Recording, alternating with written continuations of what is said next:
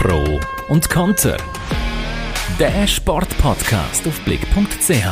Knaller haben wir ein paar. Dramatischer geht es eigentlich nicht mehr. Mit dem Emanuel Gysi Völlig unbeeindruckt von allem, was da auf ihn niederprasselt. und dem Dino Kessler.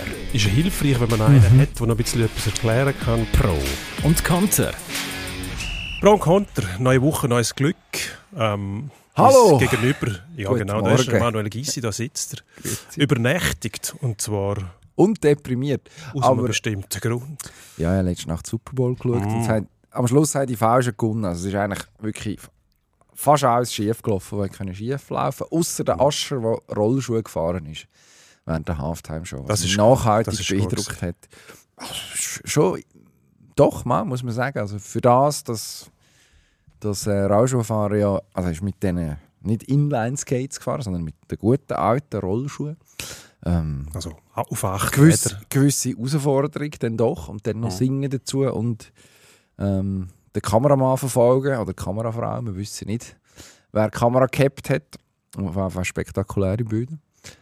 Ich habe sehr wenig erwartet von dieser Halftime-Show, für das ist sie also doch. Also ja, mit einer gewissen, mit einer gewissen ähm, ja, Begeisterung ist ein grosses Wort. Ähm, schon nur, weil man wenn man in der Nacht so ein Spiel schaut, eigentlich ja froh wäre, wenn es ein bisschen zügig würde vorwärts gehen und Je nachdem, bei einem Super man Bowl, ist, auf welchem Kontinent. bei einem Super Bowl passiert vieles, aber es geht sicher nicht zügig vorwärts. Es geht alles länger Ja. als Also was ist der schon Schaden am Schluss, wenn, wenn bist du ins Bett gekommen? Also wenn, wenn ist, sagen wir es so, wo du gsi bist, es geht uns nichts an. Wenn ist die Chance fertig gewesen? ähm, fertig ist sie irgendwann zwischen halb fünf und viertel vor fünf, würde Ah, ich sagen.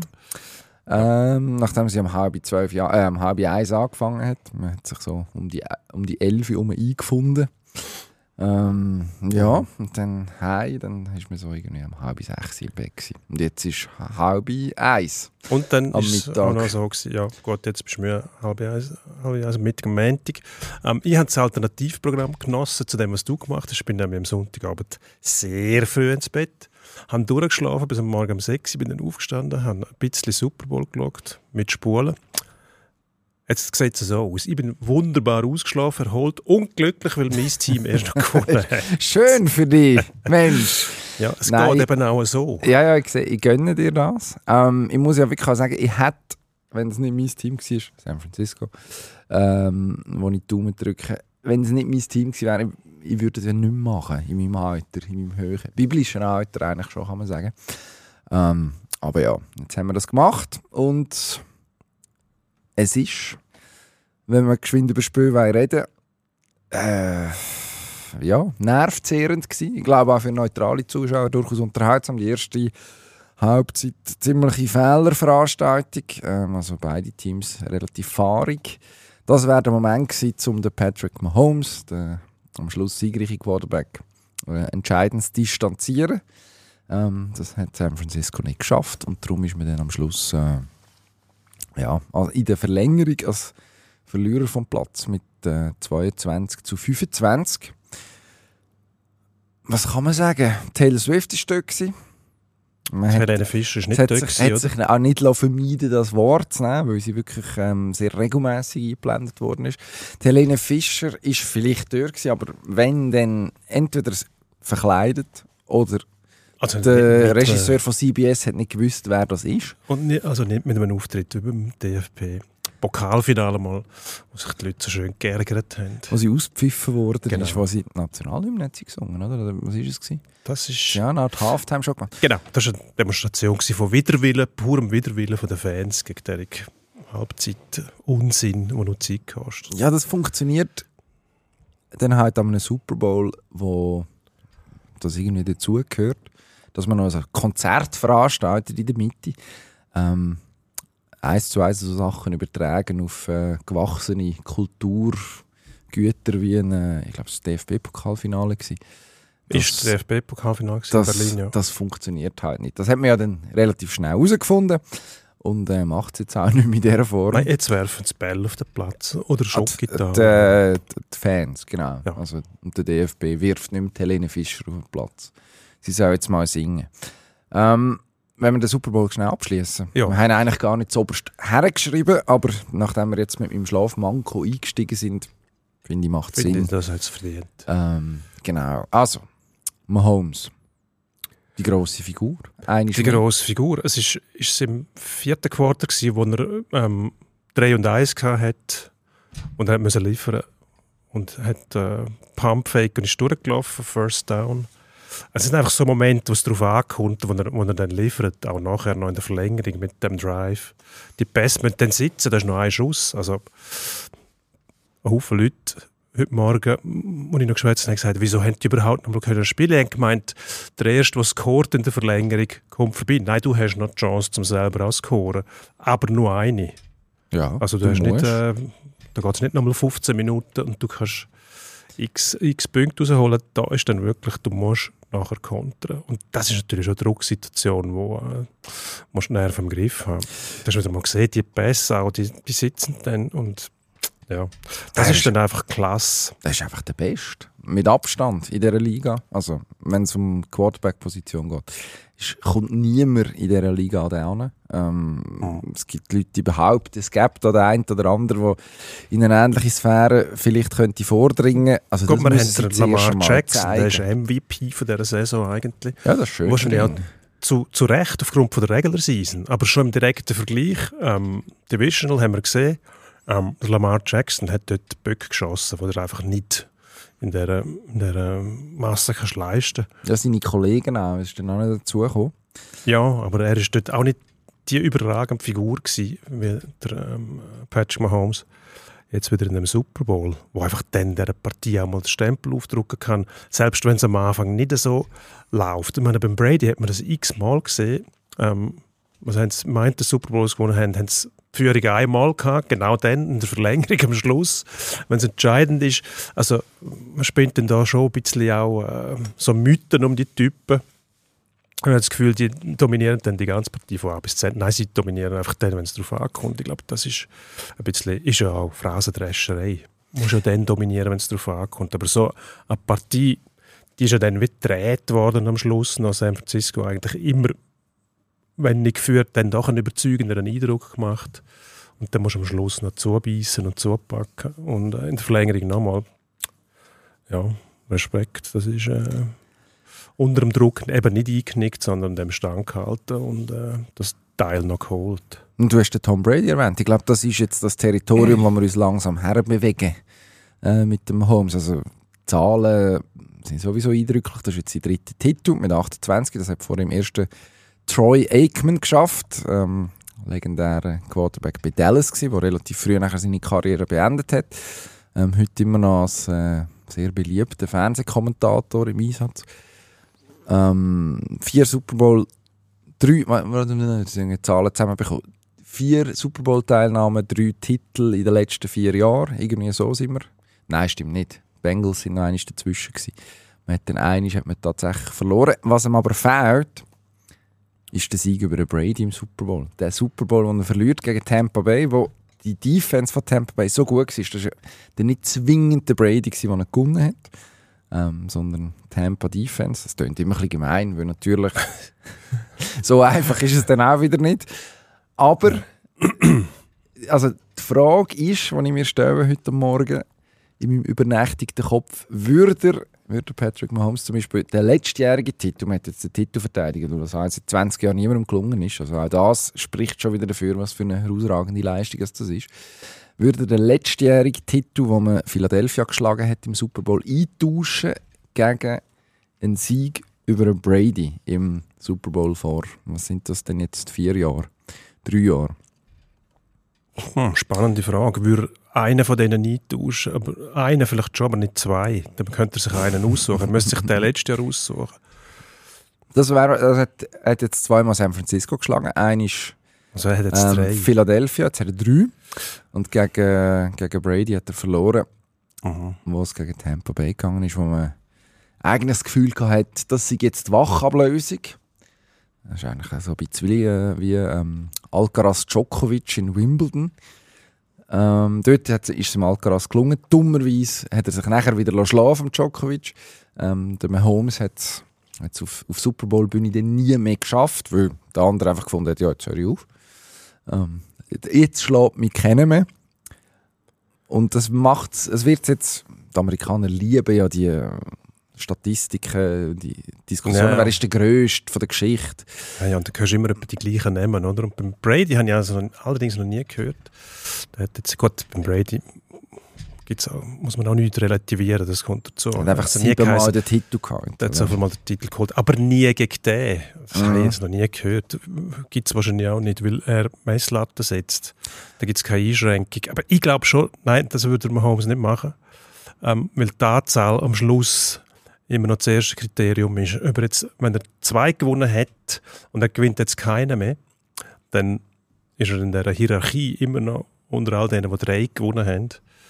Und da sagt niemand, ja, aber er hat dafür einmal gegen den Brady gewonnen. Dann sagen sie, ja gut, aber Nein, er hat gleich nur zwei. Also behaltet er Ja. die drei und Ja. sagt, drauf doch gleich. pfiffen, sage ich jetzt mal. Ein anderes Wort könnte man sich auch ausdenken. Aber äh, der Brady, der ist eh der Goat.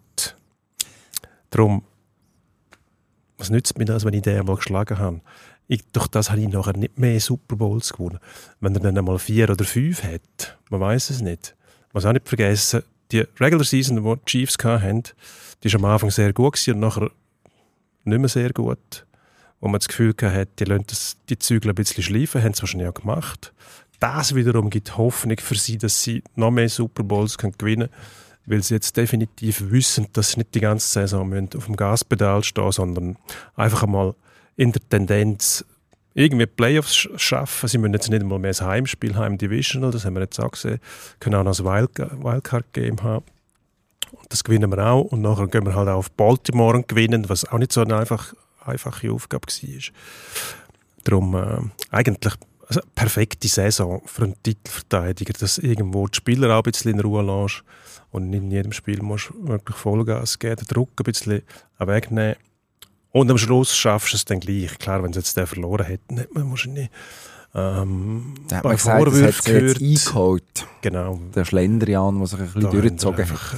äh, Ja, man hat es gesehen. Ja, genau, es würde man dann sagen, ja, es lenkt dann halt gleich, es lenkt dann halt gleich nicht. Was man im Mahomes ja muss zu gut haben, hat es dieses Jahr müssen mit, ja, man kann sagen, so einen Arm hinter den Rücken gebunden machen, weil seine Teamkollegen der Offensive zum Teil im Vergleich mit ihren Vorgängern aus, aus anderen Super Bowl-Saisons wirklich nicht können standhalten. Das muss eigentlich einem Angst und Schrecken einjagen, weil man kann davon ausgehen, dass man den Fehler nicht nochmal wird machen. Also da wird wahrscheinlich eher wieder mehr Qualität im Team sein.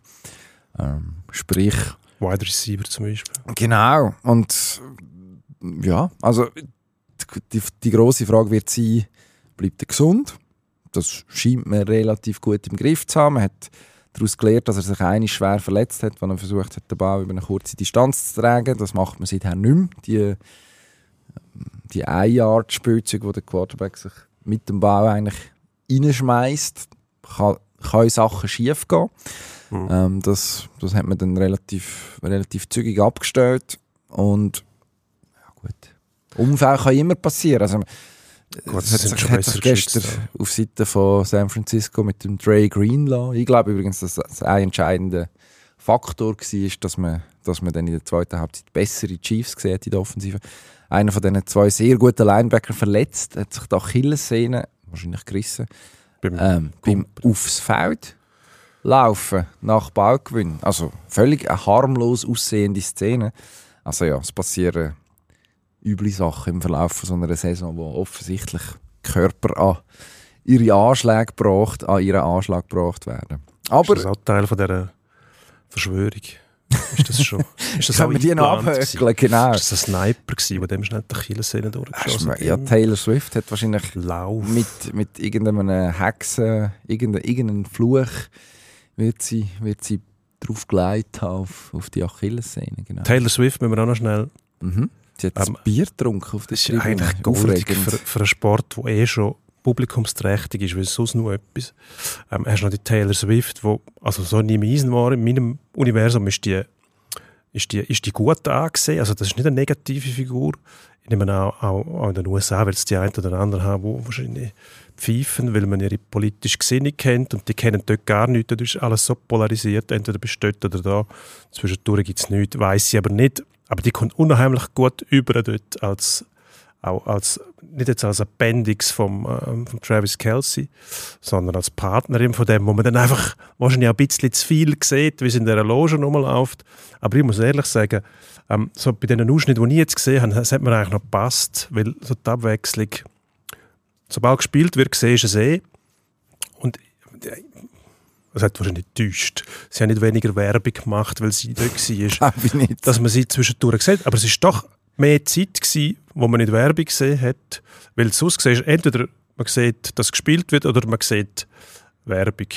Aber eigentlich, also Leute in der Loge sieht man höchst selten. Wer man jemanden sieht, ist der Owner von der, von der Patriots oder der Owner von, von Dallas, die sieht man ab und zu. Das sind so die, die grauhaarigen Tycoons, oder? Die, die Magnaten in der, in der Loge. Aber sonst, so Stars siehst du eigentlich relativ wenig. Und die hat dem Ganzen jetzt irgendwie zusätzliche Noten verliehen, die für mich eigentlich recht gut passt, muss ich ehrlich sagen. Sie war natürlich schon sehr präsent. Gewesen. Ähm, die anderen Stars, die dort waren. Jay-Z ist dort gehockt mit der Beyoncé. Shaq habe ich gesehen. Also Shaquille O'Neal, nicht, nicht äh, der Schweizer. Nicht die Stefan Shakiri. Western-Ausgabe. Also vielleicht war er auch dort, gewesen, das kann sein. Aber man hat ihn mindestens nicht gezeigt. Dass, äh, vielleicht hat er sich hinter einem anderen Shaq versteckt, der äh, immer noch sehr gross und breit ist. So viel kann man sagen. äh, LeBron James habe ich gesehen auf der Tribüne. Also es ist dann schon, was Rang und Namen hat, kommt dann. Lady Gaga ist schauen. Unlängst selber noch die Halftime-Show gemacht. Jetzt einfach schauen. Kann man auch machen. Müssen diese Leute eigentlich die Tickets auch zahlen? Oder? Ich bezweifle es stark. Ja, aber ohne es zu wissen. Wenn du das Stadion voll hast mit diesen Leuten, die alle voraussetzen, dass sie für so etwas als, als Publikumsmagnet nichts zahlen müssen, dann fragst du dich dann schon, wer zahlt denn noch für die Tickets? Oder? Dann hörst du Ja, immer, wie teuer dass die, die sind. Schon. Oder? Ah, du also jemand mietet alle ja die Logen, wo die dann reinkommen und dann lädt man die ein und sagt, komm doch, es wäre schön. Der LeBron ist im Fall auch dort. Darum Genau. kostet dein Ticket jetzt nicht 8000 Dollar, sondern 12.000 Dollar. Weil wir müssen LeBron sein Ticket ja zahlen. Mit Unterbringung und Transport. So funktioniert die Welt. Mhm. Ja, es ist verrückt. Also, Aber herrlich. wenn wir, da, wenn wir Haken dahinter machen, mir wäre es ein Anliegen. Gut, irgendwann geht die Saison wieder los und dann werden wir, spätestens dann werden wir nochmal betonen müssen, wer Super Bowl Ja, das ist ja in Ordnung. Nein, Verlieren noch gehört ja auch dazu. Das Ja. ist gar kein Problem. Aber es würde, seit wann wartet San Francisco? Und das geht jetzt nicht darum, zum den Finger in die Wunde 30 legen. Jahre. 30 Also Jahre. 29 Jahre. Letzter Quarterback, Steve Young. Steve Young. Linkshänder. Linkshänder, genau. Und der vorher ist der Joe Montana, Joe Montana gewesen. Gestern Zwei auch anwesend übrigens. Aber auf von- auf dem Feld unten, also der hat nicht einmal ein Billett gebraucht für eine Box Ja. offensichtlich. zwei von den bekanntesten, berühmtesten und am positivsten konnotierten Quarterback, die wir kennen aus dieser, aus dieser Liga überhaupt, oder? Wo für die San Francisco 49ers stehen. Muss schön gewesen sein damals, ja. Ja. Genau. Gut, jetzt, also, ein, ein letztes Wort muss man noch erlauben. Wir haben jetzt vor allem über Kansas City geredet.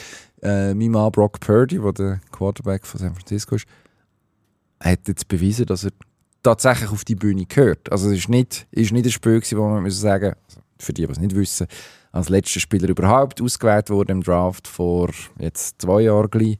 Ähm, also der, der hat überhaupt niemand auf der Rechnung gehabt, dass er überhaupt eine, eine Karriere als Ersatzspieler eine ernsthafte hat. Ähm, jetzt hat er äh, ein Team in, in den Super Bowl geführt und dort den Titelverteidiger am Rand von der Niederlage gehabt, das kann man so sagen. Ah, Also ich glaube, da hat man jetzt wieder einen gefunden, der für die nächsten Jahre, der für die nächsten Jahre sollte dafür stehen, dass man mindestens ein gewisses Level nicht unterschreitet. Der neue Joe Montana, das so, so weit würde ich mich jetzt nicht aus dem Fenster rauslehnen. Ähm, sagen wir mal so, ein gesundes Selbstvertrauen hat er auf jeden Fall. Also er hat ein paar Würfe an, angesetzt, die du dann das erste Mal musst machen auf dieser grossen Bühne. Ähm, hat also in dem Sinne auch das bestätigt, was er jetzt auch schon die letzten anderthalb Saisons gezeigt hat. Man hat ja am Anfang gedacht, okay, irgendwann zerbröselt das und dann, ja, dann merkt er, wo er eigentlich gelandet ist und sobald er das realisiert, ist, ist es eigentlich vorbei. Aber nicht so. Also da, dort diesbezüglich ähm, dürfen wir, glaube ich, optimistisch sein. Aber es ist schon einfach ein Wahnsinnsaufwand, in so einen Super Bowl zu kommen, mehrfach dorthin zu kommen, Mhm. jedes Mal verlieren, dann musst du wieder von vorne anfangen. Das kann natürlich mit einer Franchise auch etwas machen. Also man darf jetzt gespannt sein, was dort passiert. Ob man zu den Buffalo Bills wird, sie in den 90er Jahren viermal nacheinander geschafft haben, im Super Bowl stehen und jedes Mal verloren haben. Gut, die haben aber noch nie einen gewonnen.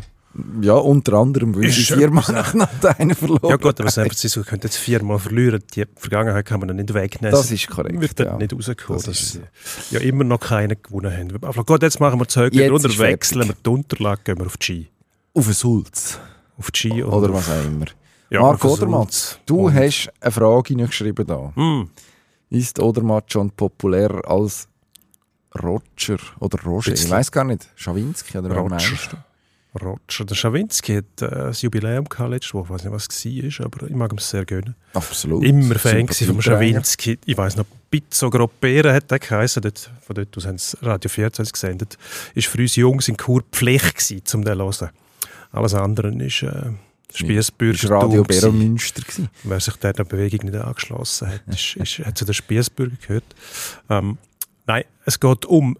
Der Rodermatt wird jetzt langsam, man merkt, sie lesen sehr viel, sehr gerne deutsche Zeitungen. Aus dem angelsächsischen Raum eh gern, aber dort spielt der Rodermatt weniger eine Rolle, weil sich die nicht für Skifahren interessieren. Die Deutschen nur am Rand, das merkt man. Aber jetzt immer mehr Artikel über den Rodermatt und dort heisst es dann schon, ist die Frage gestellt worden, meint, weiß gar nicht mehr, Süddeutsche Frankfurt, weiß es nicht mehr, welche Zeitung. Ähm, der Rodermatt ist ähm, bei den Schweizer schon populärer als der Roger. Und da habe ich mich irgendwie gefragt, stimmt denn das? Also, die Deutschen behaupten da irgendetwas. Also der Roger ähm, Federer, Gut, sagst du. sage ich Roger Federer. Ja, Herr das Federer. Ja, ist korrekt. Sir Roger. Noch nicht, oder? Roger Federer ist noch nicht zum Ritter geschlagen, aber vielleicht führen wir es noch ein in der Schweiz, dass, dass das möglich ist, einfach für ihn. Also wenn Queen, Charles muss jetzt ein bisschen schauen, Queen hätte dem Band wahrscheinlich mal noch den Hosenbandorden verpasst, also der höchste Orden, den es gibt im Königreich. Ähm, aber ich glaube nicht, dass der Rodermatt schon populärer ist als der Roger. Das, der Roger. Der Roger? Da müssen wir schön vorsichtig bleiben. Weil einfach Tennis irgendwie eine globale Sportart ist und Skifahren einfach nicht. Also ohne jetzt jemandem zu nahe zu treten wollen. Aber also die Briten kennen den Roger sehr wohl, das wissen wir. Aber die Rodi kennen es gar nicht. Oder Nur ausgewählte Briten wahrscheinlich. Leute, die schauen, was der Dave Riding macht im Slalom jeweils. Die wissen wahrscheinlich auch, wer der Marco Odermatt ist. Aber das werden nicht so viel sein. Ja, nur gut, die Frage war, in der Schweiz ob er in oder, der Schweiz oder in England. populärer ist. Also was, was im Roger Als sein Problem ist im Moment, logischerweise, dass er nicht so viel öffentlich auftritt. Also ich glaube, das ist aus seiner Perspektive überhaupt kein Problem. Aber Mhm. wenn man das jetzt auf diese Frage anwenden während der Marco Odermatt Woche für Woche zuoberst auf dem Podest steht und oben runterwinkt und ähm, ein völlig äh, unverkrampftes Verhältnis äh, zu der Öffentlichkeit zu haben scheint. Also da steht jemand, wo man sehr schnell den Eindruck überkommt und dann auch nicht mehr los wird, dass er ja, zufrieden ist, äh, auch in der Öffentlichkeit stehen, durchaus mal in der Lage ist, etwas zu sagen, wo potenziell sogar könnte kontrovers sein ohne aber, dass man jetzt wirklich äh, ihm das nachher übernimmt. Also das furchtbare Wort Authentizität tut man dann amigs bemühen. Authentizität. Ähm, genau. so beim- mit dem beim- Zungenbrecher. Beim Odermatt ist es wahrscheinlich, äh, ist es aber wahrscheinlich zu Recht, weil dort der irgendwo, und das ist eine Qualität, das ist etwas, was zum Beispiel der Lara Gueperami fehlt, ohne dass ich das jetzt werten aber der schafft, hat es irgendwie geschafft, völlig unverkrampft eine Beziehung aufzubauen zu, zu, zu den Zuschauern, zu denen, die sich interessieren für seinen Sport. Über, wie weit über den Sport das er rausstrahlt, ja, im Moment schon weit, weil so viele Schweizer Sportler gibt es ja dann nicht, die etwas gewinnen. Also sprich, und die so dominant sind. Und dann ist es noch ein Nationalsport. Gleichzeitig fahren immer weniger Leute Ski. Ist das so? Also Kinder in der Stadt, sagt man zum Beispiel, oder, wo fast keinen Zugang mehr haben zum Skifahren. Man hat Skitage abgeschafft an der Schule. Ähm, ist natürlich der Schnee schmilzt, äh, beziehungsweise fällt zum Teil gar nicht erst. Ähm, ist, ist eine spannende Frage. Ich glaube, wenn der Federer präsenter wäre, und er ist eine lebende Legende, aber er ist einfach eine Legende, die sich im Moment sehr, sehr zurückgezogen hat und mit seinen Sponsoren Sachen macht oder dann mal ab und zu mal ein Interview gibt irgendwo. Ähm, aber jetzt nicht so greifbar ist, glaube ich, für, für Durchschnittsschweizerinnen, Durchschnittsschweizer. Dann sehe ich es anders aus. Im Moment würde ich sagen, ja, ist das sicher so. Mindestens im Winter. Vielleicht ändert es sich im April wieder, wenn die Tennissaison den Schwung aufnimmt. Ich glaube, das, was du gesagt hast, ist schon ein ganz maßgeblich. Ähm, die, die Volksnähe, ähm, wo der Rodi jetzt unbedingt ausstrahlt, auch im grössten Erfolg, wo, wo der Federer dann irgendwann schon nicht mehr hatte. Also Roger Federer siehst du eher an der äh, New York Met als im KKL in Luzern, oder? Das ist vielleicht schon etwas, hat das etwas Mondänes, Ja, klar. das Anna Wintour nicht organisiert im KKL. Ja, vielleicht darum, ja, müssen wir mal vorschlagen. Ähm, aber auch seine Auftritte sind dann schon, die haben mit bodenständig in dem Sinn nichts mehr zu tun. Das ist der Schweizer, ist dann schon noch, hat er schon noch gern, wenn die, die Volksnähe noch garantiert bleibt, oder? Einerseits hat er es gern, wenn jemand aus unserem Kreis, für uns gewohnten Dienstleister, in, in so einen erlauchten Zirkel aufsteigt, wo er eben dann zu den Promis von der Welt gehört. Aber andererseits wird er einem dann ein bisschen, hm, Ein bisschen unheimlich. unheimlich. Mhm. Darum hat der Roder Matt schon, ähm, vielleicht hat er es einfach auch einfacher, weil Skifahren halt eben, das beschränkt sich mehr oder weniger auf, eine, auf einen Achsen in Europa, wo man hat, wo irgendwie von den nördlichen, nördlichen Ländern gerade durch Europa aber bis auf Südtirol geht und nachher hat es sich dann ein bisschen. Streifen wir noch die Österreicher und dann ist gut. Ja, also Ja. ich glaube, langfristig wird. Ja gut, kannst du den Bernhard Russi fragen, wo wa wahrscheinlich auf, also muss man so sagen, die Schweiz wahrscheinlich auf Roger-Territorium ist, was seine Beliebtheit angeht. Natürlich global nicht vergleichbar, die Ausstrahlung, oder? Aber am Schluss sind wir ein Land von Skifahrern, Skifahrerinnen und äh, halten uns mindestens dafür. Ähm, wie du sagst, Konkurrenz ist eigentlich ja begrenzt. Also du hast ein paar Alpennationen plus Skandinavier und dann gibt es immer noch Amerikaner, die irgendwie mitmischen. Aber das ist es dann eigentlich auch. Also sprich, die Strahlkraft kann gar nicht so groß sein und gleich ist es, ist es für uns für uns dann halt schon einmal etwas anderes. Das Tennis ist ja dann suspekt, weil man also ich glaube, Federer hat viel dafür da oder Martina Hingis vorher, dass es das nicht mehr ist. Ähm, aber ja, Berührungspunkte gibt es wahrscheinlich, wenn man sagt, Ski, man haben die Leute immer weniger Berührungspunkte. Es fahren gleich mehr Leute Ski, als das Tennis spielen, würde ich jetzt mal behaupten. Es gibt Haufen Leute, die Tennis spielen. Es gibt recht viele Tennisclubs, glaube ich, auch in der Schweiz, wo man, wo man auch schon das Elitäre ein bisschen, wo der Golfsport immer noch darunter leidet, weggebracht hat, weil Tennis, ja, das heisst der Weissport, aber es muss ja nicht elitär sein. Ich glaube, das hat man schon ein bisschen geschafft. Ich glaube, allein in der Stadt Zürich, da gibt es x Tennisclubs in, in Quartieren und so weiter, völlig normale Leute verkehren, die nichts mit Snobismus am Hut haben. Und gleich ist der Sport halt auch durch die, ja, das ist, äh, die, die Wallfahrtsstädte, die es haben in London, in Wimbledon, strahlt halt alles andere aus als Volksnähe. Das ist das, das, ja, wo dann halt das wieder rüberbringt, während du in New York Tennis schaust. Dort ist es laut, dort ist es äh, wild. Ganz etwas anderes. Nur hat Tennis den Ruf nicht in New York zementiert, sondern in Wimbledon. Das ist die Wallfahrtsstätte. Also muss man mit dem fast ein bisschen umgehen. Hm. Also was man kann sagen zu der Beliebtheit, es gibt ja die Studie, wo ein grosser Mobilfunkanbieter in der Schweiz hat machen ähm, Sponsor von beiden, vom Odermatt via Schweizerischem Skiverband und vom Federer via privatem Sponsorenvertrag. Und dort ist herausgekommen, dass ähm, im letzten Frühling, also im Frühling 23, der Odermatt äh, beliebter gewesen sei, hat unser Kollege Marcel W. Pern ähm, ausgraben damals.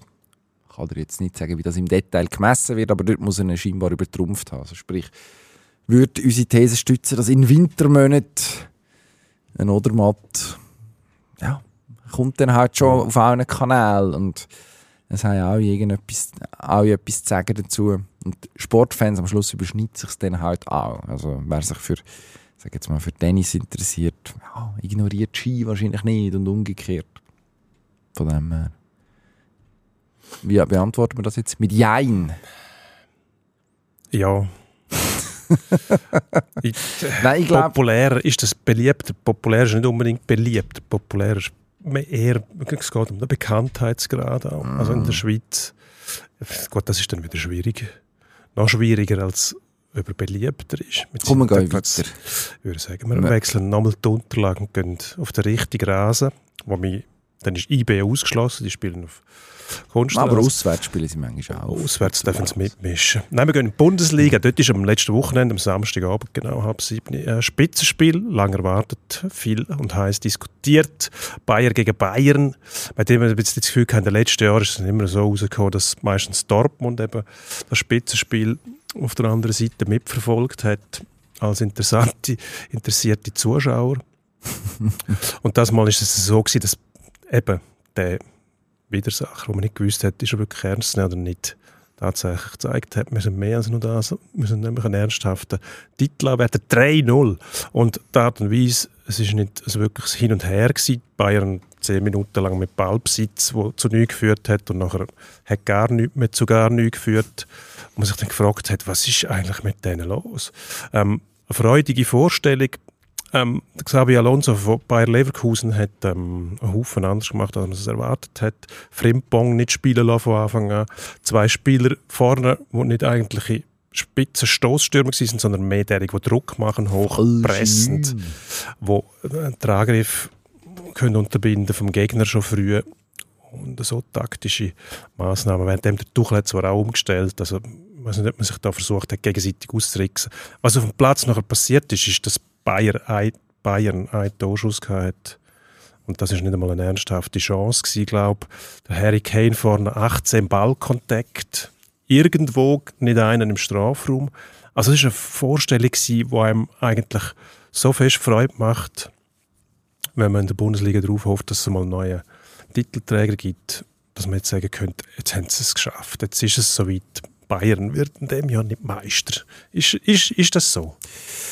Saison, Achtung, habt die fest. Die Saison ist noch lang und es hat schon Menge gemeint, es längem. 13 Matches sind noch für Leverkusen. Jetzt haben sie 5 Punkte Vorsprung. Also, es kann viel passieren. Gehst irgendwie auf Köln, spielst 1-1 blöd und, äh, und Bayern kommt wieder näher und dann fängt neu gleich an zu schlottern. Ich würde jetzt Ja, aber die sind Bärenfähle noch nicht verteilen. Aber, was man natürlich kann sagen es war also eindrücklich. Gewesen. Ähm, wenn man es vergleicht mit Dortmund, ist glaube im März vor einem Jahr, der erste Match vom Tuchel, ähm, nach der denkwürdigen Nagelsmann-Entlassung, wo man ja, in die Schranken gewiesen hat aus Bayern-Sicht. Oder? Das ist eigentlich das, was immer passiert ist in den letzten Jahren. Wenn da jemand gekommen ist, der ein bisschen Radau gemacht hat und äh, sich angeschickt hat, denen das Leben schwer zu machen, dann ist Bayern nachher gekommen im Direktduell und hat das Verhältnis wieder gerade gerückt. Und das ist jetzt wirklich nicht gelungen. Und zwar nicht knapp und äh, hat nicht Leverkusen mit Glück irgendwie ähm, Punkte gehabt, gewonnen oder äh, eben so unentschieden irgendwie ergaunert, sondern man hat 3-0 gewonnen und es ist, Tuchel hat zwar gesagt, es fühle sich nicht an wie ein 3-0, es ist nicht falsch gewesen, dass es 3-0 war. Nein, es hat 2-0 sich wäre auch okay 5-0. gewesen, aber es ist auf jeden Fall, also man hat die dominiert zwischenzeitlich, jetzt nicht so, dass man eine riesige Chance nach der anderen rausgespielt hat, aber man hat die, den Match kontrolliert und was du sagst, ist natürlich lustig. Ähm, vorher Xabi Alonso, der umstellt und es geht auf, wird jetzt gefeiert, das taktisches Mastermind. Stell dir vor, das wäre in die Hose gegangen. Stell dir vor, hat der Adli vorne reingestellt, ähm, wo eben als viel besungenen falschen Neuner ähm, äh, gewirkt hat und das hat funktioniert. Stell dir vor, der, der stellt eben nicht den Schick oder der, wer ist es, der Iglesias, der der andere Stürmer ist, was sie jetzt haben, Borja, ähm, Boniface immer noch alt, vorne rein und das geht in die Hose, da hat man, man hat nicht der Luft verrissen. Ähm, also das braucht Mut, Überzeugung. Ähm, hat ich glaube, im Kicker gelesen, der Robert Andrich, der davon geredet hat, dass am Donnerstag der Alonso mit der Idee um eine Ecke gekommen ist. Und dann haben wir das angeschaut am Freitag und gefunden, das machen wir. Ähm, und es geht voll auf. Tuchel insofern ausgecoacht, dass der Tuchel ja davon geredet hat, Bayer zu spiegeln. Das macht man gerne, auch als, ich glaube, das darf ich sagen, als unterlegene Mannschaft eigentlich. Oder als Mannschaft, die nicht wirklich im Plan, also sich ausmalt, dass es könnte schwierig werden gegen die. Sagen Sie jetzt mal so. Ähm, und ist dann ganz erstaunt dass plötzlich eine Viererkette gespielt hat bei Leverkusen und nicht eine Dreierkette. Ähm, jetzt ist der Tuchel, der in der Luft verrissen wird dafür, dass er etwas versucht hat. Also, ja, es ist noch lustig, die Narrativ, oder, was sich dann, wo, man, wo man sich dann ja auch zurechtlegen kann, logischerweise aus Journalistensicht. Ähm, das Ja. gehört auch dazu, das ist klar.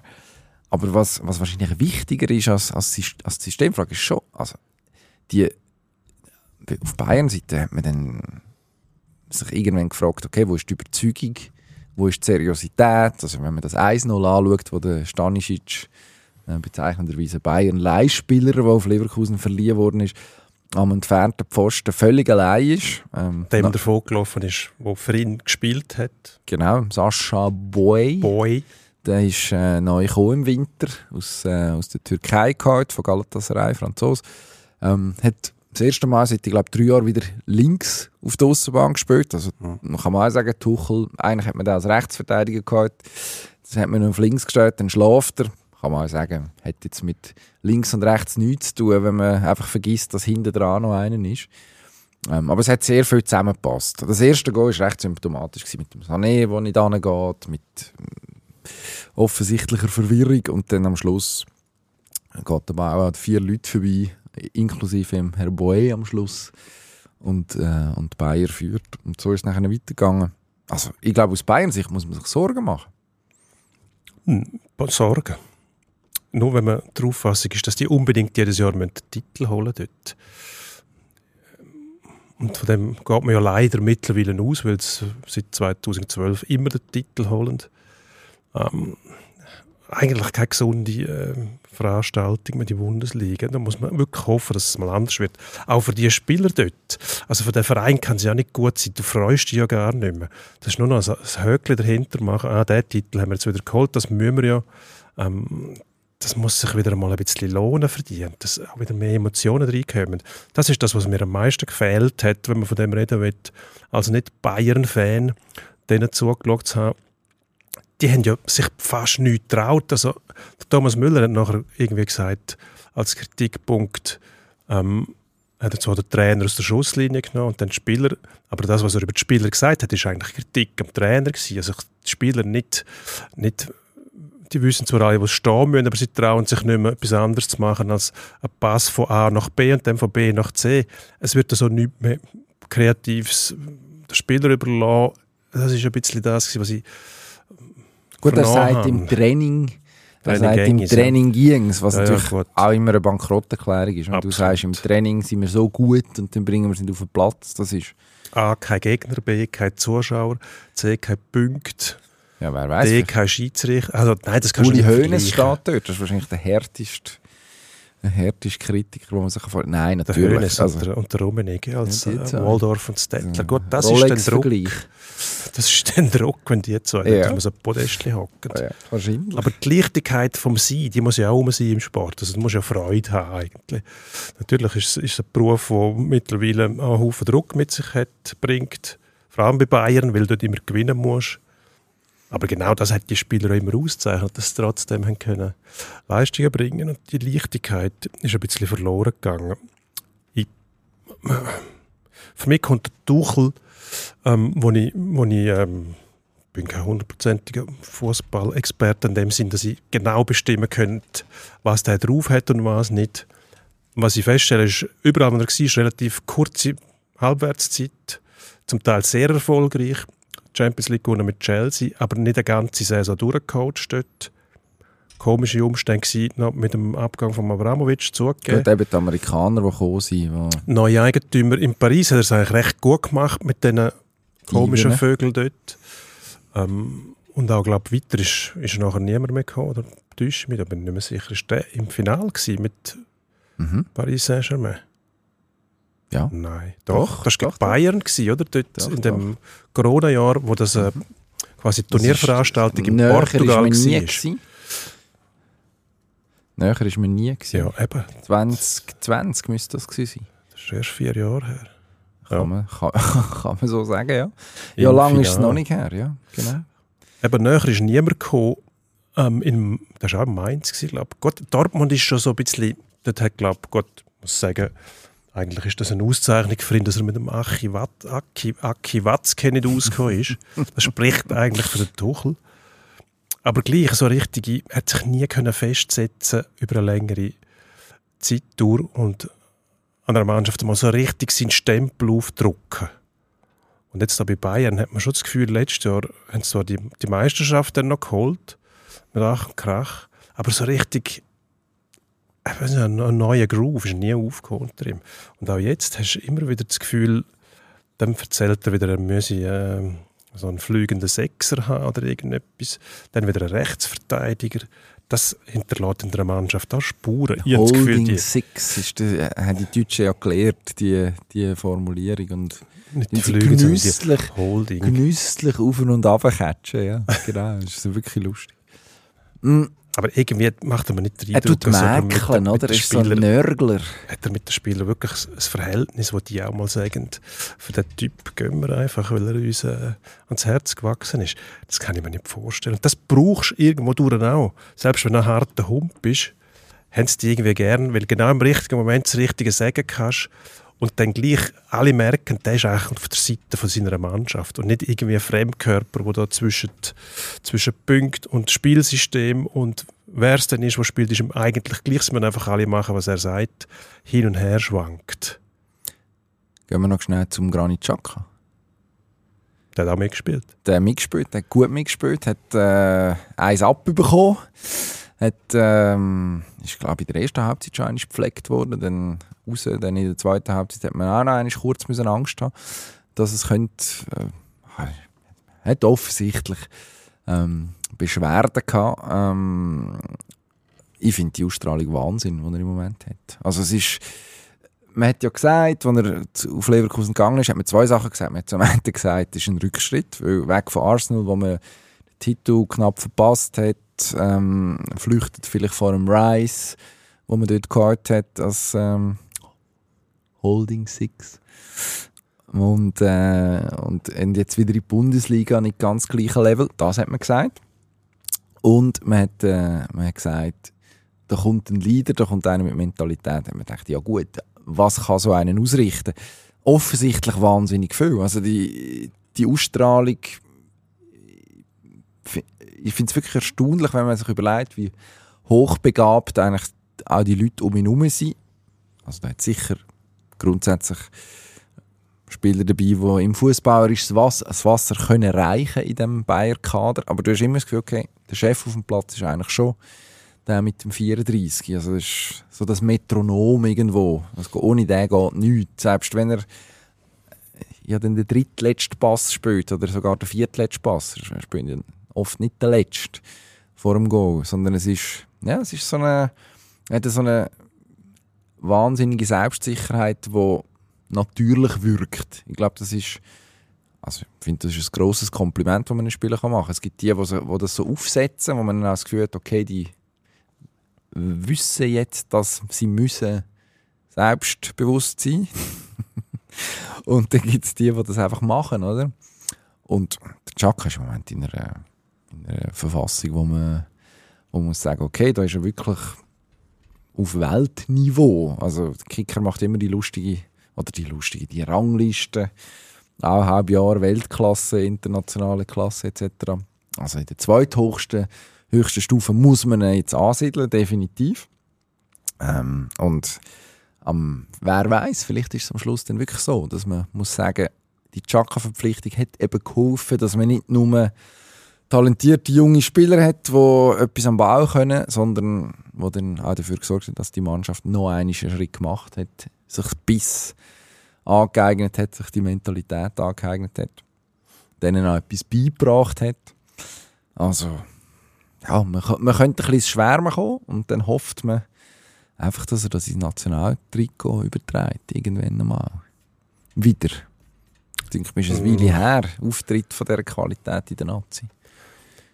Ja, gut, es sind auch zwei verschiedene Paar äh? Mannschaften. Oder Schuhe. Mannschaften, Schuhe. Händchen, könnte man auch sagen Hosen. Ähm, schon schwierig. Also in so einem funktionierenden ähm, Organismus wie so einer Mannschaft, wo die Bundesliga mit dem höchsten Punkt total bisher, glaube Bayern sind auch der beste Zweite, glaube ich, nach 21 Runden oder nach 20. 50 Punkte, ja.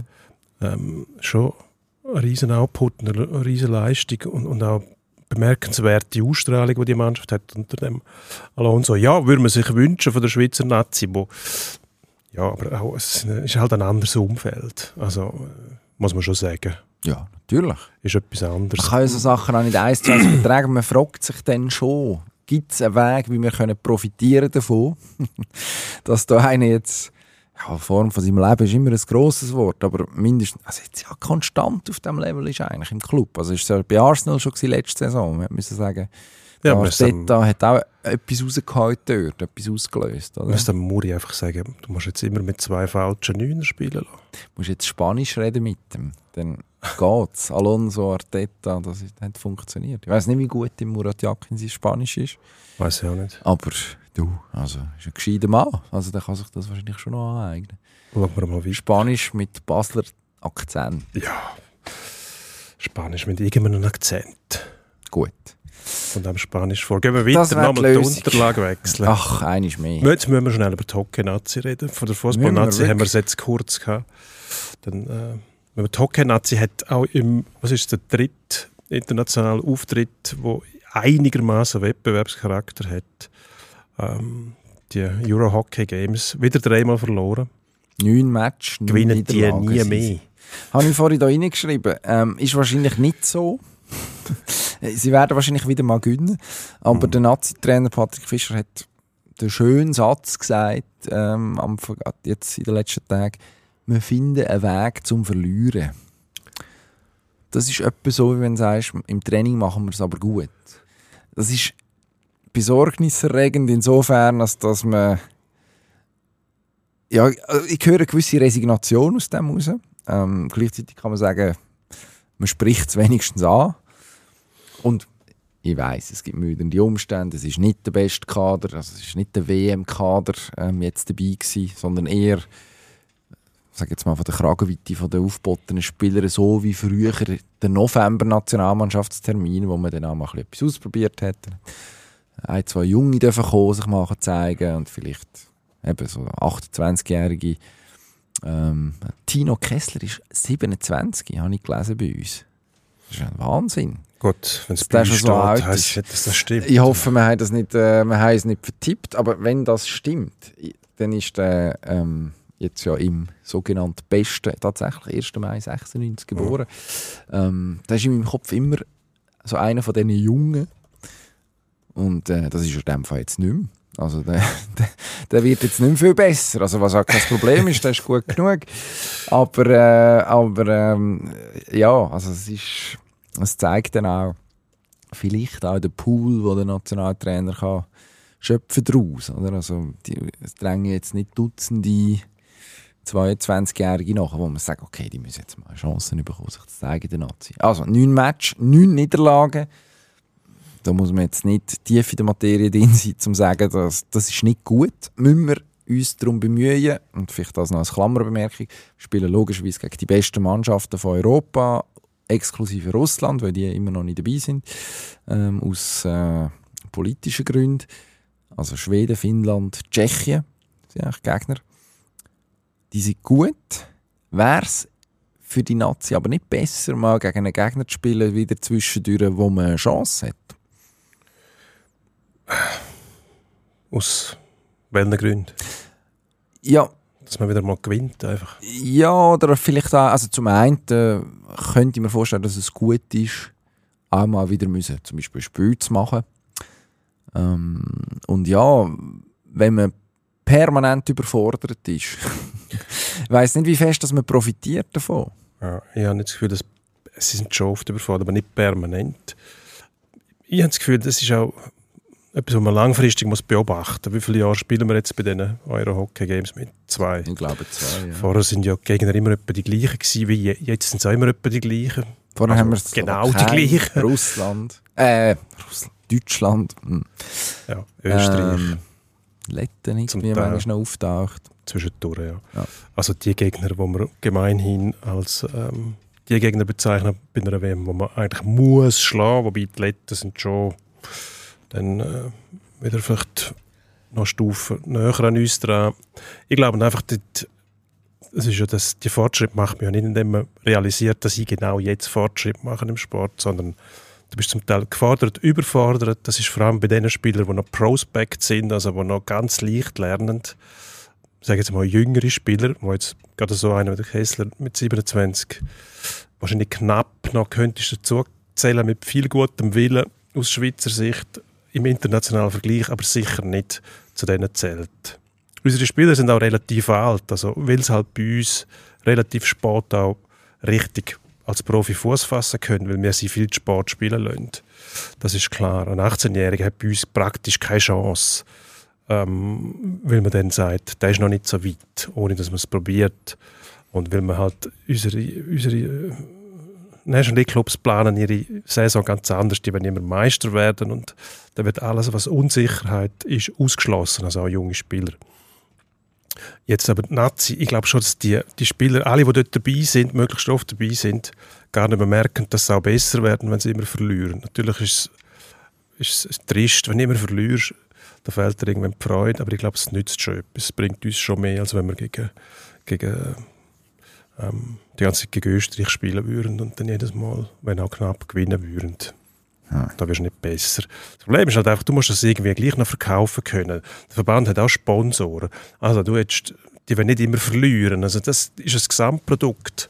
Und da scheitert halt scheitert es halt bei uns in der Schweiz daran, dass nicht alle am gleichen Strick sind. Du hast immer noch die Gräben zwischen der National League, wo die Exponenten im Moment auch noch aktuell hindurch wieder am Schiessen sind gegen die Exponenten vom Verband und umgekehrt. Und eigentlich hat es mal geheissen, mit dem müssen wir aufhören im Hinblick auf 2026 Olympia plus WM im eigenen Land, wenn wir eigentlich perfekte Vorstellungen abliefern. Und wenn das wirklich das Ziel ist, dann muss man die Leute bald einmal austauschen. Wenn das äh, Stefan Scherer mal gesagt hat, so ist es eigentlich im Businessleben, wenn du eine Problemsituation antriffst im Geschäftsleben und du bist umgeben von Leuten, die einander nicht vertrauen, die gegeneinander schiessen, die die alten Zöpfe nicht können abschneiden und immer noch von dem, ja, aber der hat das gemacht, also wie im Kindergarten, im Sandkasten, der hat angefangen, dann sagst du einfach, ja gut, dann trenne ich mich von allen.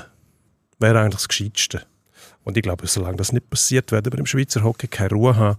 Es gibt ja auch jetzt wieder Diskussionen um den Nazi-Trainer. Ist ja auch richtig, dass man über den diskutiert, aber die Art und Weise, wie das hinter den Kulissen passiert, das schmeckt schon wieder nach persönlichen Abrechnungen. Darum muss ich sagen, ich, das ist hoffnungslos, solange es da nicht äh, auch wieder eine Revolution gibt, wo irgend, es muss irgendeine Institution geben im Schweizer Hockey, wo auch der National League Clubs kann befehlen, was sie zu tun haben, nämlich auf 10 oder 12 Mannschaften zu reduzieren, zum Beispiel die Ausländerregelung überdenken und so weiter.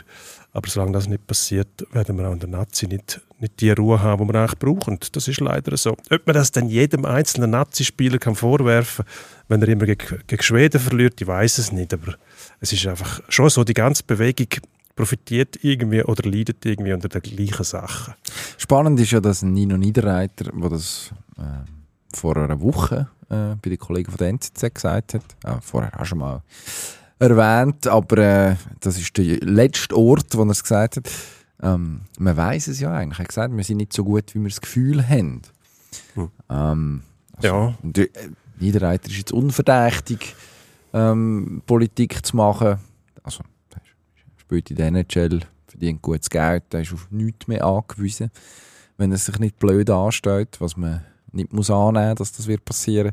Also sprich, der kann die Worte sagen, ohne ähm, in irgendeiner Form ähm, müssen, müssen Konsequenzen zu fürchten und bringt es relativ simpel auf den Punkt. Ja, dass man nachher tatsächlich dreimal verliert, dann auch schafft, man führt in, ins Spiel, bringt es dann irgendwie zum Teil, ja, läppisch ist gemein, weil man macht es ja nicht extra, oder? Aber irgendwo ähm, wirkt, wirkt es ein bisschen zu erfahren. Man hat das Gefühl, der Fortschritt, den man ja eigentlich machen will, der kommt nicht zustande. Weil man vielleicht nicht am gleichen Strick zieht oder zu wenig am gleichen Strick. Man soll ja unterschiedliche Interessen haben zwischen Liga und Verband. Das liegt in der Natur der Sache. Die Frage ist nur, dominiert die eine Seite die andere so stark, dass die andere dann darunter leidet, dass es am Ende für das ganze Konstrukt schlecht ist. Und ich glaube, das ist im Moment etwas, was sich ein bisschen abzeichnet. Wenn wir äh, mit diesen optimistischen Worten zum Endspurt gehen. Ich würde sagen, gehen wir zum Endspurt. Endspurt. Im Endspurt reden wir als erstes über die blaue Karte. Letzte Woche aufgeploppt. Das äh, IFAB, das ist äh, das Gremium, das an den Fußballregeln umstudiert. Äh, die Regelhüter vom Weltfußball, die äh, wollen testen, ob man eine blaue Karte könnte einführen könnte, die Zeitstrafe würde beinhalten. Da müssen wir 10 Minuten raus. Ähm, für vor allem reklamieren wäre es dann, oder? Also sich daneben benehmen auf dem Feld. Gute Idee, schlechte Idee? Gute Idee, wenn es bei dem bleibt, ja. Ist für mich genau wie beim War. Der War ist eigentlich dort sinnvoll, wo der Mensch nichts falsch machen kann. Also beim Offside, sobald es um Foul geht, Fehlentscheidungen, genau wie vorher, könnte man sich eigentlich sparen. Darum auch dort Protest gegen den Schiedsrichter, ähm, wenn jemand anders als der Captain das Maul öffnet, sofort 10 Minuten raus. Aber bitte nicht anfangen, go faul, ähm, auch noch unterschiedlich Gewichte wählen und dann entweder 10 Minuten draußen sitzen, blaue Karte oder eine gelbe Karte. Also das wird dann jedes Mal wieder verglichen, wie bei der Hands. Nein, reden wir gar nicht davon. Wahrscheinlich gescheiter bleiben lassen. Ähm, beim Ski, bei der Frau, ähm, Michaela Schifferin ist verletzt. Clara Gut hat die Möglichkeit, die grosse Kugel zu holen.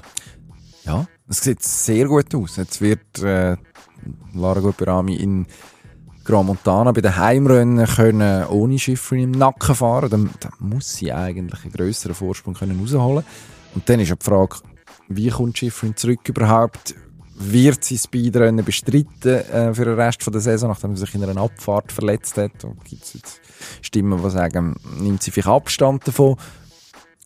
Also die grosse Kugel liegt zum zweiten Mal in der Karriere von der Lara Guperami auf dem Silbertablett eigentlich da. Jetzt muss sie sie nehmen. Und es wird jetzt Leute geben, die sagen, ja, die anderen sind halt verletzt gewesen. Ist auch eine Qualität, eben gesund zu bleiben. Also gerade in einem Sport wie Skifahren, wo halt Stürze dazugehören, nicht zu stürzen und sich nicht zu verletzen, spricht auch dafür, dass jemand sehr gut ist in dem, was sie tut. Und äh, von dem her sehe ich da dann auch keinen Makel, falls sie es tatsächlich schaffen. Es sieht sehr gut aus. In der Formel 1 ist im Moment Zeit von der äh, Bolidenvorstellung. Also es werden eigentlich die neuen Autos präsentiert. Normalfall sind es einfach Lackierungen, die man mal zeigt. Da sieht man, okay, so sehen die Autos aus. Ja. Ist auch der Moment, wo man dann das erste Mal über die neuen Namen redet von den Teams. Sag, was ist dein Lieblingsteamname? Im Moment leider, ja, früher war das alles klar. Gewesen. Mein Lieblingsname ist ähm, der von was eigentlich Toro Rosso war. Man muss, ich muss nachschauen, weil ich es immer wieder vergessen. Visa Cash App Racing Boodle heisst der. das, es gibt noch viel blödere, nämlich der Kick Steak F1 Sauber. sauber Irgendwo ist noch sauber drin, ja. Und, ähm, Steak also ich kann F1 sagen, was bleibt mein. Lieblingsteamname, ohne dass ich muss... Ähm, zu Zynismus greifen, ist ganz einfach Ferrari. Das ist perfekt. Braucht kein Hersteller irgendwo, braucht es eigentlich gar nicht. Also sollte es sein. Ihr habt die Auswahl, könnt sagen, wie wenn er genannt werden, so wird es überall stehen, so wird es überall aufgeführt in jeder Rangliste. Ein Name, einer, keine Kopplung, nichts, gar nichts. Da frage ich mich dann, was würde jetzt bei Toro Rosso stehen? Visa einfach. Das ist eine Kreditkarte. Das ist kein Auto. Meiner Meinung nach, Formel 1, so jetzt setze ich zu einer Rant an. Ganz kurz würde ich sagen, mitmachen darf nur, wer auf der Straße rumfährt. Also kein Red Bull, ganz sicher nicht. Dann hat es letztes Jahr kein, kein Ding, wie die geheissen, die, äh, die, die jetzt Wiese heissen. Äh, Das ja sind- gut, das waren ja die kleinen Red Bulls. Gewesen. Ah, Das Alpha die- Tauri. Ja, das war aber eine Kleidermarke, gewesen. gibt's nicht, gar nicht. Vor mit dem Zeug. Nein, die müssen sich die mal wirklich fragen, wo das hinführt. Ja, also ich, ich bin auch Fan vom MoneyGram Haas F1-Team, wo, ähm, ja, der Haas ist, äh, es, es wird so ein bisschen, ja, Velorennen gern, aber es wird ein bisschen zum Velo, oder, wo irgendwie, ähm, Quickstep Mappei und, äh, Jumbo Visma, ähm, es wird immer noch mal ein Sponsor mehr angehängt, also man macht auch das Produkt kaputt. Am Schluss wollen die Leute die Autos sehen, Rennen fahren, ist mir schon klar, aber du hast vorhin gesagt, bei Ferrari, Ferrari ist Ferrari, ist eine Marke, ist nicht ohne Grund ein Mythos. Ich glaube, bei Mercedes macht man es ähnlich. Äh, logischerweise nicht Genau. auf, auf dem gleichen Level, aber da kann man sich auch etwas darunter vorstellen. Ja, sauber, wie, warte, ich versuche es noch einmal vorzulegen, Steak F1 Teamkick sauber. Ja. Logisch, die müssen Geld verdienen, das sind Sponsoren, die zahlen für das, aber also, Es tut einem irgendwie weh, oder? weh, Ja, genau, es tut ja, ein bisschen weh, sagen, dass ja. man nicht einfach kann beim Einfachen bleiben Dann haben wir Super League. Da können wir noch etwas auflösen. Wir Ja. haben nämlich getippt, letztes Wochenende Derby, FCZ gegen GC. meine Stunde. Du hast äh, ja, mindestens mal ein bisschen eine Entschädigung für die Super Bowl-Niederlage. Aber noch ein bisschen. Ja, danke, Ja. dass du mich jetzt noch daran erinnert hast. Das habe ich wirklich vergessen in der Ja, letzten da schaue ich schon drauf. In diesem Fall äh, bin ich gnadenlos. Ich habe tippt 1-1 im Derby. Du hast es richtig gesehen, GC schießt ja kein Goal. Da bin ich nur auf die Idee gekommen, dass GC könnte das 1-1 sein. Der FCZ hat Ja, ich 1-0 habe gewonnen. 1-0 tippt für Zürich in einem wirklich furchtbaren Fußballmatch. Ähm, ich habe parallel geschaut. Ähm, Zürcher Derby und Leverkusen gegen Bayern. Also das Zürcher Derby hat eine halbe Stunde vorher angefangen. Das heisst, wir eigentlich sehr gut können mal die erste Halbzeit Zürcher Derby schauen, dann über und dann sich so ein bisschen durchschlängeln. Ist nicht die gleiche Sportart gewesen. Wirklich gemein. Ähm, Bo Henriksen, der scheidende Trainer vom FCZ, hat dann nach dem Match gesagt, das sei wirklich ein, ein schlimmes Spiel gewesen. Also wenn das ähm, der Herr Henriksen, der ja dann auch durchaus als sonniges Gemüt eigentlich geht, das sagt, dann ja, wird das etwas heissen. Aber ich nehme natürlich den korrekten Resultattipp gern und würde sagen, wir bleiben bei einem Klassiker, sagt man ja dann auch so schön. GC Basel ist das Wochenende am Samstag, halb neun. Ähm, das Team von zwei, äh, das Team, das Duell von zwei Teams, die noch versuchen, über den Strich zu kommen irgendwie. Wir spielen im letzten Grund. Mhm. Wie geht's aus? Ähm, Basel hat auch ein bisschen Schwung aufgenommen, das kann man schon sagen. Darum gegen GC, wo kein Goal schießt, zumal noch am gleichen Stadion, ob sie jetzt auswärts sind oder daheim, spielt noch gar keine Rolle mehr. Wie sollen die das Goal höchstens ein Goal schiessen, aber dann ist das Spiel schon durch. Ähm, 3-1 für Basel. Oha! Jetzt aber. Ähm, ich würde schon auf Basel tippen. Wobei ich muss sagen, also gegen St. Gallen haben sie Schwein am Wochenende, das Heimspiel, wo sie müssen gewinnen. St. Gallen Ersatz geschwächt. Ähm, und dann ja, also so überzeugend denn das nicht. So wie man können sagen, vor einer Woche gegen Lugano hat man unglücklich verloren, hat also glücklich gewonnen. Ähm, Aber man, wird es nehmen. Tierno Bari wird zum Knipser, haben wir mit äh, Freude festgestellt. Das ist eine schöne Mhm. Geschichte. Ja. Hat jetzt äh, nach seinem Doppelpack gegen Winterthur ein sehr sehenswertes Goal geschossen gegen St. Gallen, wo er sich durchtankt. Man könnte auch sagen, dass der Albert Walci von St. Gallen sich nicht so schlau anstellt äh, dagegen, aber das soll die Leistung nicht schmälern. Also ich würde sagen, der Bari bleibt heiß und es gibt wieder ein 1 noch, das ist der Tipp, also 0-1. GC 0, Basel 1. Celestini hat dafür gesorgt, dass Basel in den letzten fünf Matches, meine ich, eins gegen Goal kassiert hat. Also, die kommen einfach kein Goal mehr über. Und wenn du kein Goal kassierst, ich sag dir, dann kannst du nicht verlieren. Das geht nicht, das ist Das ist unmöglich. Das, das hat man in Basel jetzt mittlerweile erkannt, macht das auch recht seriös. Ähm, eben, nicht, nicht immer ganz stilsicher. Gegen die wilden St. Gauer hat man dann noch ein bisschen gekämpft. Ich glaube, gegen GC wird man jetzt auch wieder wahrscheinlich den Fokus noch mal ein bisschen drauflegen, dass man da die ein oder andere Schraube wieder anzieht. Von dem her 1 no Basel. Tönt vernünftig. freue mich aufs äh, Wiedersehen drauf. von ähm, Paulan Chaka und Bradley Fink. Da ja, gibt es ja eine schöne Vorgeschichte. Ähm, nach dem Platzverweis gegen Chaka, m, wahrscheinlich letzte Aufeinandertreffen von diesen beiden. Und jetzt wird der Chaka wahrscheinlich spielen, nachdem der Veiga vom Platz geflogen ist gegen St. Gallen und wird ausfallen, oder also gesperrt fehlt. Freuen wir uns drauf. Hören wir auf, Machen wir. Hören wir auf. oder? Jetzt ist genug, ja. Jetzt längt's. Bis nächste Woche. Auf Wiederhören. Ade. Pro und Konter.